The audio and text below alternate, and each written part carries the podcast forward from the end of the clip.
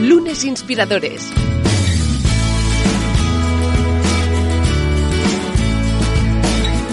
Con David Tomás y Edu Pascual.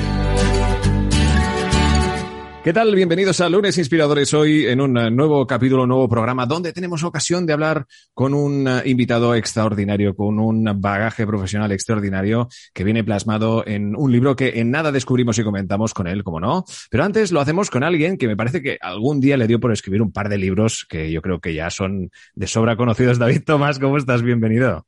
Muy bien, oye, pues sí, sí, hay dos libros ahí. Bueno, hay tres en realidad. Uno que no, Oye, no hemos hecho demasiada promoción, ¿eh? pero hace unos ¿En serio? meses.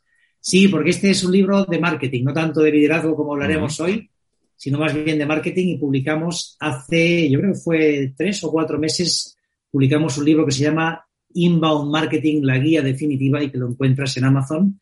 Que en este caso no soy el único autor, sino lo hemos trabajado con más personas del equipo de, de Cyberclick. Pero bueno, Ay, hoy, sí, sí. hoy vamos a hablar de liderazgo, que esto, esto nos interesa. Eso está exacto, es maravilloso y lo haremos con eh, Gerard eh, Duelo, con un libro maravilloso que nos presenta hoy, que es lo que he aprendido del liderazgo, que teniendo en cuenta su, como decíamos, bagaje de experiencia profesional, eh, da para un manual para varios volúmenes. Gerard Duelo, ¿cómo estás? Bienvenido. Hola, muchas gracias por haberme invitado. Hombre, la verdad es que hoy tendremos ocasión de charlar eh, contigo. En nada entramos en materia en todos estos aprendizajes al, lado de tu, a lo largo de tu carrera profesional. Pero antes vamos a descubrir cuál es el reto líder de esta semana. David, adelante. Pues sí, arrancamos, mira, Gerard, cada semana yo planteo ya hace pues un poquito más de un año, desde 2020, planteo un reto que tiene que ver con el liderazgo, sobre todo buscando el que, oye, tengas más control de tu vida y disfrutes y hagas disfrutar a la gente a tu alrededor. Y en el mes de abril que estamos ahora, estamos trabajando la comunicación. Es decir, lo que se trata es ser más líder de forma comunicativa. Y esta semana el reto consiste en lo siguiente, es decir, al final no hay mejor forma de comunicar con otra persona que interesándote por, eh, por la otra persona. Con lo cual el reto de esta semana es muy sencillo, se trata de escoger una, dos o si quieres más personas de las que no sepas muchas cosas de su vida personal, que estén en tu alrededor, oye, pues eh, ese vecino que te cruzas de vez en cuando, cada mañana cuando, cuando entras o sales del parking, ese compañero de trabajo que prácticamente no has hablado nunca, y te intereses por su vida, intentes descubrir, oye, pues algún, eh, algún detalle o que te cuenten algo interesante de su vida. Al final, básicamente lo que tienes que hacer esta semana es, eh, pues interesarte por personas que están a tu alrededor y que no conoces tan bien.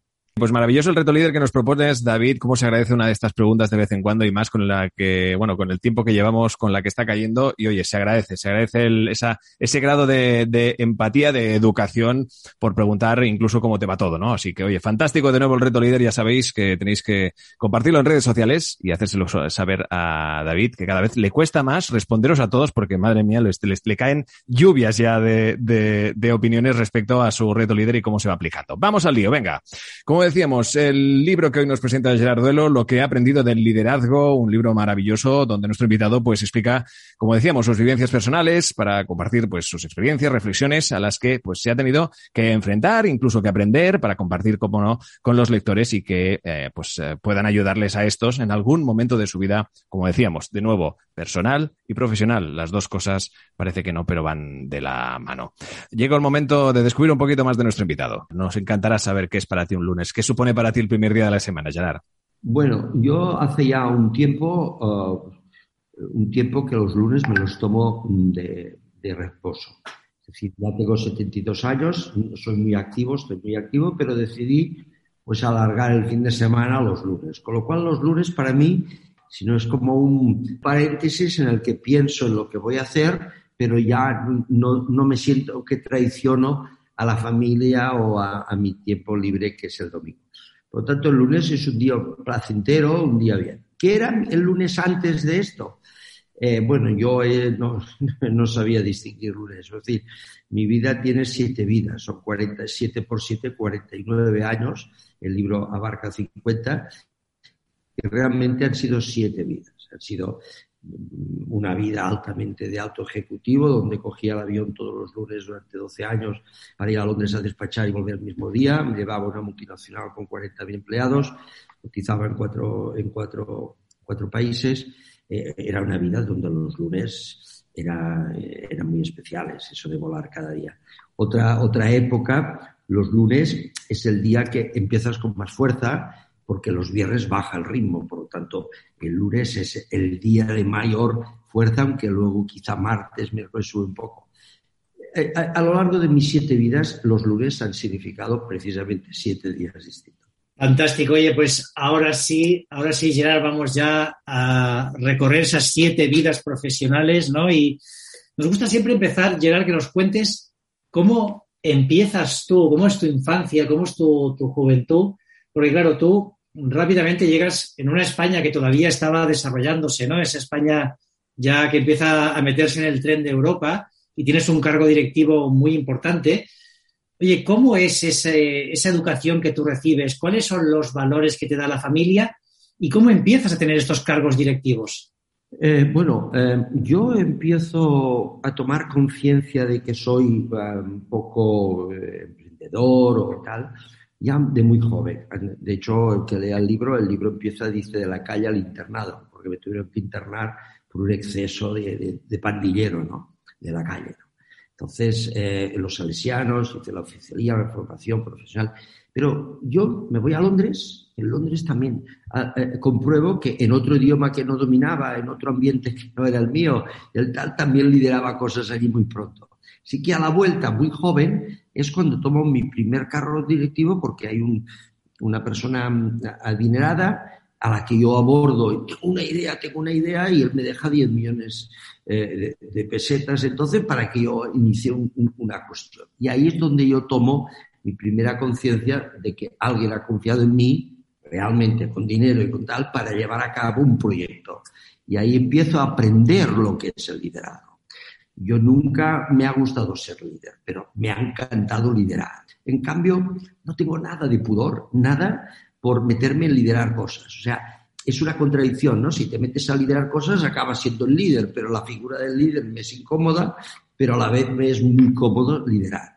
Y así, pues, eh, en esa contradicción, mm, eh, soporto bien ser líder, pero me encanta y me compensa liderar y empiezo joven, liderando, bueno, que no quiero eh, eh, avanzar nada del libro porque el libro tiene muchos capítulos y cada capítulo. Sí que voy a decir una cosa. Yo no pensé escribir un libro, pensé escribir un artículo. Y dije, mira, voy a, ver, a resumir lo que he hecho de liderazgo. Pero claro, sin darme cuenta, digo, y esto también es interesante, ostras. Y me di cuenta haciendo el balance para escribir, entonces tomé conciencia de las muchas cosas que había liderado. ¿no? Y es así que, de hecho, empecé para atrás. Oye, a mí me interesa mucho esa historia de Londres, qué año es y por qué te vas tú a Londres, y luego que nos cuentes lo de las 10 millones de pesetas también, en qué año es y cuál era el proyecto, porque, hombre... yo eh, a los salgo de los salesianos, un internado interno, al cual me castigaron muchísimo y por lo tanto, hasta que no me adoptaron y me hicieron un chico cortés y valiente al servicio de la patria y de la Santa Madre Iglesia, em, era un tío especial. Entonces, cuando ya salí, pues tenía muy poca relación con la vida. Y decidí eh, aprender inglés, porque todo el marketing, que habéis hablado del marketing, yo hice el primer curso de, en la Escuela Superior de Marketing de Barcelona, ESMA, el primer curso y quedé el primero de la promoción. acababan de abrir ESMA. Estamos hablando del año 68. 68. No sé, ahora cuenta tú cuántos años ESMA, que lo decía el, Renard, que era el director general de Vichy Catalán. Y me metí en el marketing y todo era inglés, todo. O sea, entonces llamaban marketing por aquí, entonces yo todo era inglés. Y decidir un verano a estudiar inglés, pues nada, me enamoré de una chica allí, que aprendí poco inglés por la chica italiana, pero eh, me encantó Inglaterra y Londres. Y decidí volver y le dije a mi madre, yo voy a aprender inglés, de verdad. Y me fui a lavar platos, llegué con muy poco dinero y por una mañana pidiendo allí con mal inglés y trabajé en el Sherlock Holmes Hotel, cafetería, eh, lavando platos, después sirviendo desayunos, después ya era camarero y acabé siendo el encargado de la cafetería. Y mientras tanto, pues hacía karate, inglés y hacía eh, precisamente en la escuela de marketing en y allí me quedé. Y allí me enamoré de una chica con la que me quedé, y desgraciadamente una chica muy conocida, era una, una modelo muy conocida, pero murió de esclerosis lateral atrófica a los cinco años. Entonces estuve unos años allí y allí pues eh, no podía ser mucho más que encargado de una cafetería. Un español, por bien que hable inglés, que no lo hablaba bien, eh, tiene un top, eh, tiene un techo de Peter allí, no sé. Y pensé que allí había, tenía un buen nivel de inglés como para volver. Y fue a llegar a España con una de estas ideas, pues con un señor que yo vino no sé qué que, a, ver un, local, y yo le dije, oiga, tengo una idea muy buena, pero no tengo dinero. Y entonces dijo, ah, vaya, casi no me hacía caso, pero yo vi que en su tarjeta ponía el presidente dueño de la casa Discofón, de discos. Entonces había Belter, Ariola, eh, Discofón, era Francisco Sánchez Ortega. Tengo una idea estupenda. Mire, un centro informativo de la automatización industrial, protección, mando, regulación, control, eléctrica, electrónico. Hombre, dijo, este, este tío habrá estudiado en Inglaterra muchísimo. Y realmente era una copia del Centro de Formación de la Construcción. Me dejó los 10 millones, se lo devolví en seis meses, quedó socio mío 50 toda la vida, y aquel fue mi primer negocio que tuve la suerte de aquel señor, confió en un chico que tenía yo en aquel momento, yo diría 20 años, 20 años, a los tres años, 22, el Gabriel Ferrate me confió la dirección de la Feria de Muestras de Barcelona de junio, con 22 años una, una cara que tenía el niño, yo llevaba a, los ministros de Cerón Ayuso, Nemecio Fernández Cuesta, eh, León Herrero, todos estos ministros de Franco, los llevaba por allí enseñándoles la electrónica, ¿no? Y era 22 años entonces, y yo era el director general del Centro Informativo de la Automatización Industrial, se llamaba así, CIDAI. Duró siete años, el Francisco murió, el negocio entró en la crisis y como murió mi esposa y no tenía mucha energía, acepté irme de director general a una empresa. A partir de ahí ya hice una carrera exitosa eh, como, como empleado, ¿eh? alto directivo en compañías. Claro, ahí tienes varias vidas y claro, tú al final eras muy joven, muere tu esposa. ¿Tú qué conciencia tenías ahí de, de al final de, la muerte, de la vida? ¿Cómo te cambia? ¿Cómo te cambia ese, ese ah, momento? De la muerte y de la vida empecé a pensar años atrás, que es así. Yo diría que eh, los hombres en general maduramos más tarde, pero yo maduré tarde. Es decir, yo era el chico mm, exitoso que, se movía muy bien, pero que ahora me veo maduro en aquellos años. Y todo y así, pues lo reconozco en mi libro. ¿eh? En mi libro voy hablando de este desarrollo de la madurez. No me ha dado ninguna vergüenza desnudarme porque puede ser muy útil que los demás sepan que es muy importante, aunque sea un momento de tu vida, sentirte maduro, pero en aquel momento yo no reflexionaba ni sobre la muerte, sobre la vida. Pero cuando pasó lo de Juno Elizabeth, podría haber tomado más conciencia de la muerte, ¿no? Porque me quedé sin una compañera de trabajo, una compañera de vida, una compañera de todo, y muy joven ella. Se me ha sin la tirada, pues es una muerte bastante horrible. Pero no tengo conciencia de sentir todo lo que significa la muerte como muchos años después, por otras razones.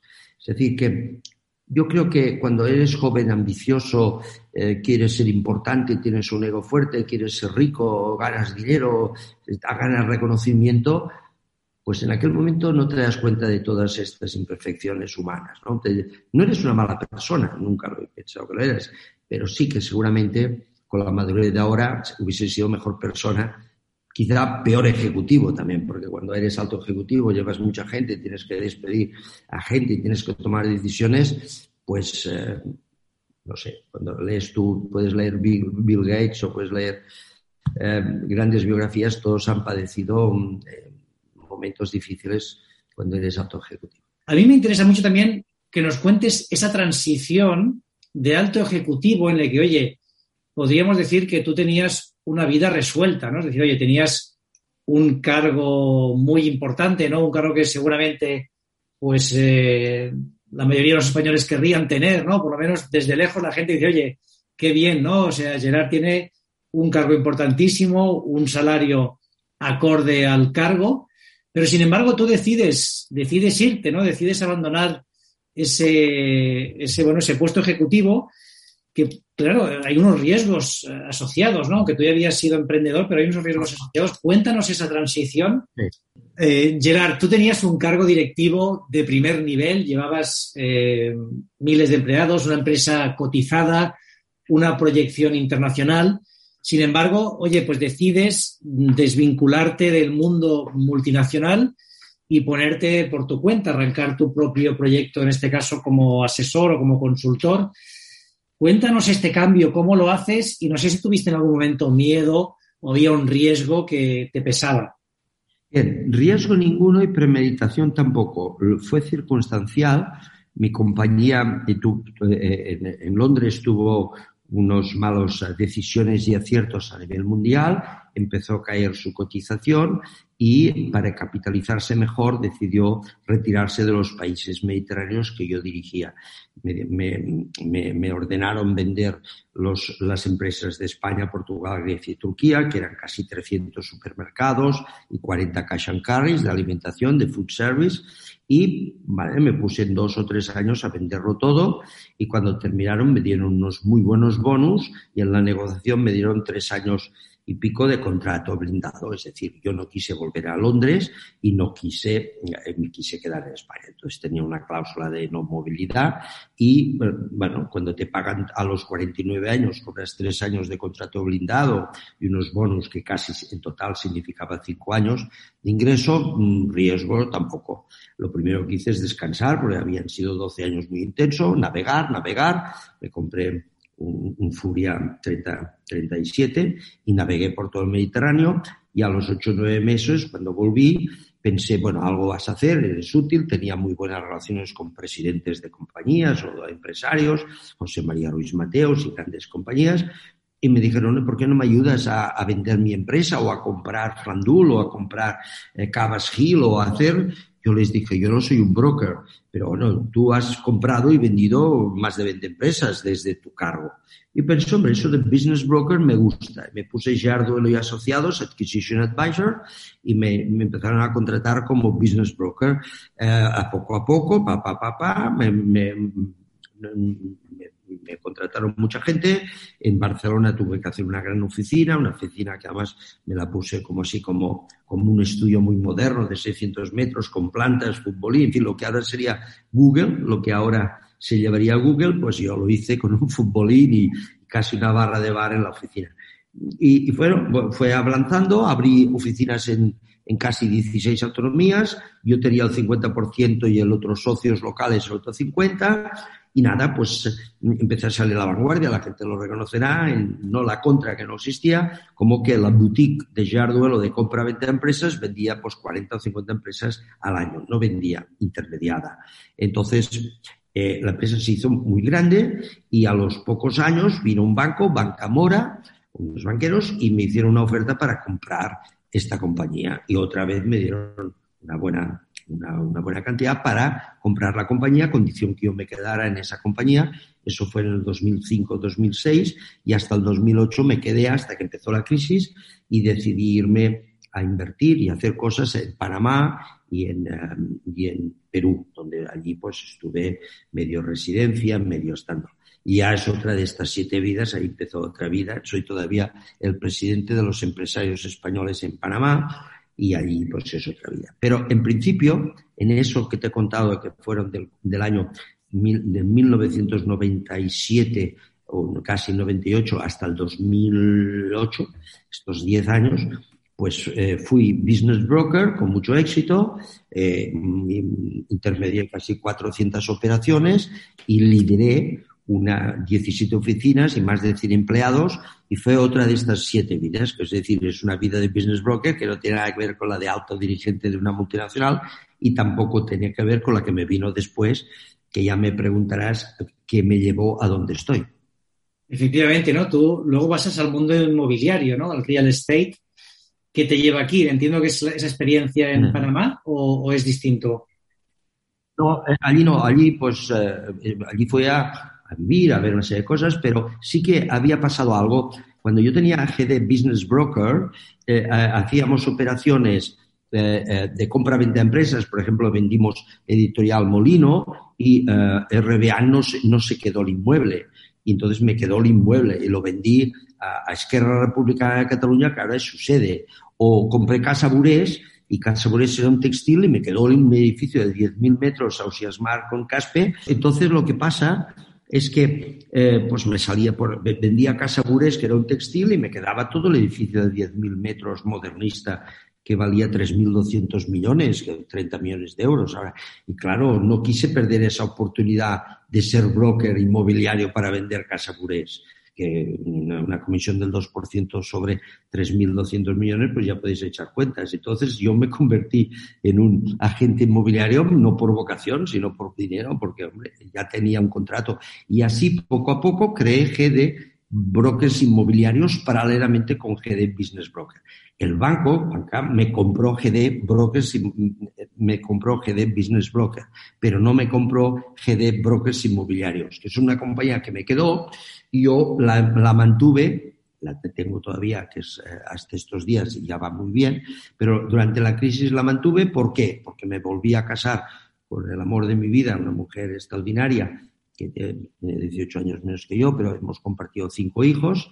Ella es de Georgia, hablaba ocho idiomas, llevamos 20 años juntos, de 15 de casados, y a ella le gustaba hacer de agente inmobiliaria. Y entonces dijo, bueno, pues la sigues tú, tú haces de agente inmobiliaria, estudias, ella hizo el máster con Gonzalo Bernardos en la universidad, y ella lleva la empresa y yo llevaba las grandes operaciones. Y bueno, pues eso es lo que me llevó al sector. Jamás pensé que sería algún día presidente del colegio, presidente de la asociación, presidente nacional. Ni me interesaba, ni era mi objetivo, y si me lo hubiesen preguntado, habría dicho que, que no lo quería. Luego las circunstancias, pues me llevaron, cuando me preguntes, ¿qué me llevó a esto? Pero al sector inmobiliario me llevó el hecho de que tenía dos empresas, una para pasar las transacciones inmobiliarias y la otra para las intermediaciones de la compra-venta de empresas. Me compraron una, no me compraron la otra y seguí con la otra. Oye, has escrito el libro, ¿no? Que creo que hay muchas lecciones de liderazgo. Cuéntanos una que te gustaría resaltar. ¿Cuál es una de las ideas que te parecen más importantes del liderazgo? Bueno, todas lo tienen en su cariz. Es decir, yo, por ejemplo, lideré crear el primer partido político del Estado español creado por un privado. Es decir, nadie pensaba que un tío cualquiera, sin apoyo de nadie, crea un partido político, porque todos sean partidos regionales o partidos nacionales. Pero yo me enfadé con el ayuntamiento, con el alcalde de Pallejà, porque yo era el presidente de la urbanización Fompineda, una urbanización la segunda más grande de España. Y él me dijo, hombre, tú no eres alcalde. Dijo, bueno, pues ya veré. Y nada, me, copié, me compré un libro de, de cómo es la ley electoral, vi que podía crear un partido político, era solo, me lo monté solo y luego un día lo presenté y lideré a 500 vecinos que me siguieron. Vinieron las elecciones, nos eh, sensamos todos en Pallejà y ganamos tres regidores. Y desde entonces el partido, que por cierto lleva mis iniciales, PDF, pues es el partido del Desenvolvimiento de Fompineda, un partido que gracias a, a, ser el bisagra entre la derecha y la izquierda, en Pallejà pues, eh, pues eh, puede subir mucho dinero presupuesto a Fompineda y es uno de los temas que me siento orgulloso. mis hijas viven allí alguna, yo ya no, pero cuando voy por allí, tener 30 amigos y mis hijas y tal, y ver que aquella organización pues es fuerte y tal, gracias a que tuve el coraje de liderar un partido político del que dimití enseguida porque nadie quería, yo no quería que pensaran que lo creara para tener una vida política, y soy presidente de honor y cada cuatro años me dan una placa y una cena sorpresa que ya no tiene nada de sorpresa, pero que todavía me recuerdan. Este es uno de los eh, hitos del liderazgo del libro, que es uno de los 40 capítulos,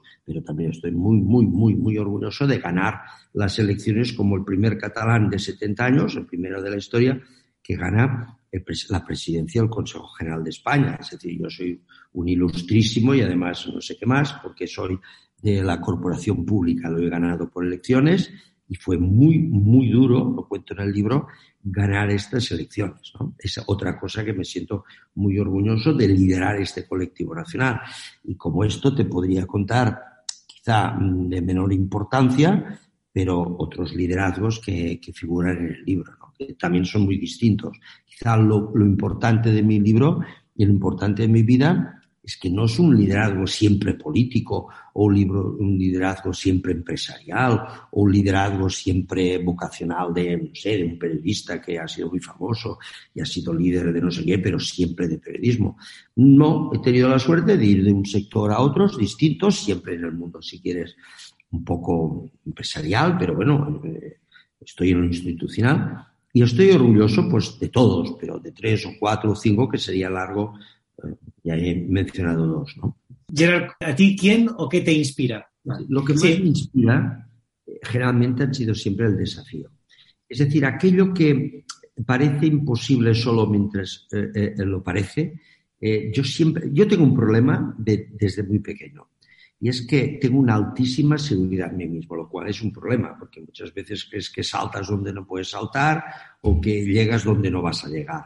Pero bueno, al final haces balance y es más una virtud que un problema, porque muchas veces por creer que puedo, puedo. Y como creo que puedo, puedo.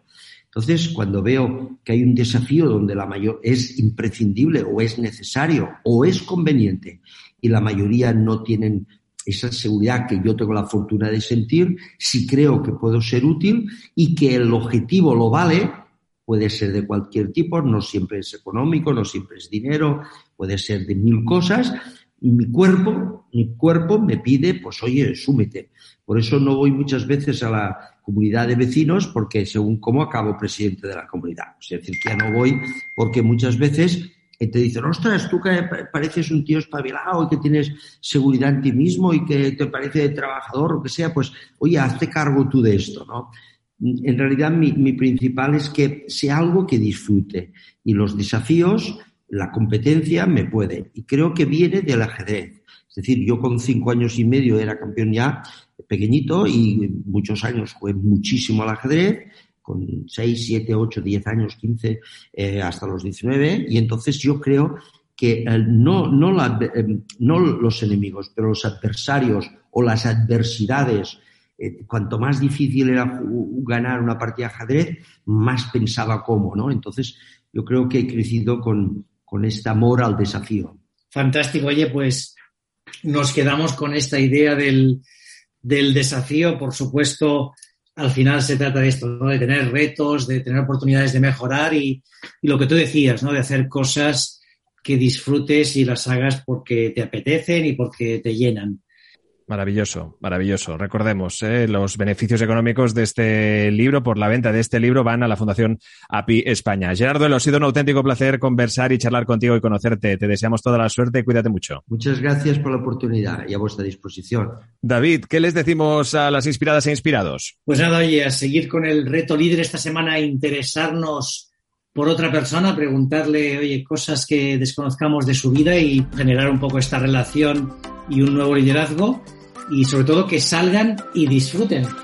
Suscríbete a nuestro canal de YouTube, a nuestra cuenta de iVoox y síguenos en Twitter, arroba lunesinspirador. Lunes Inspiradores.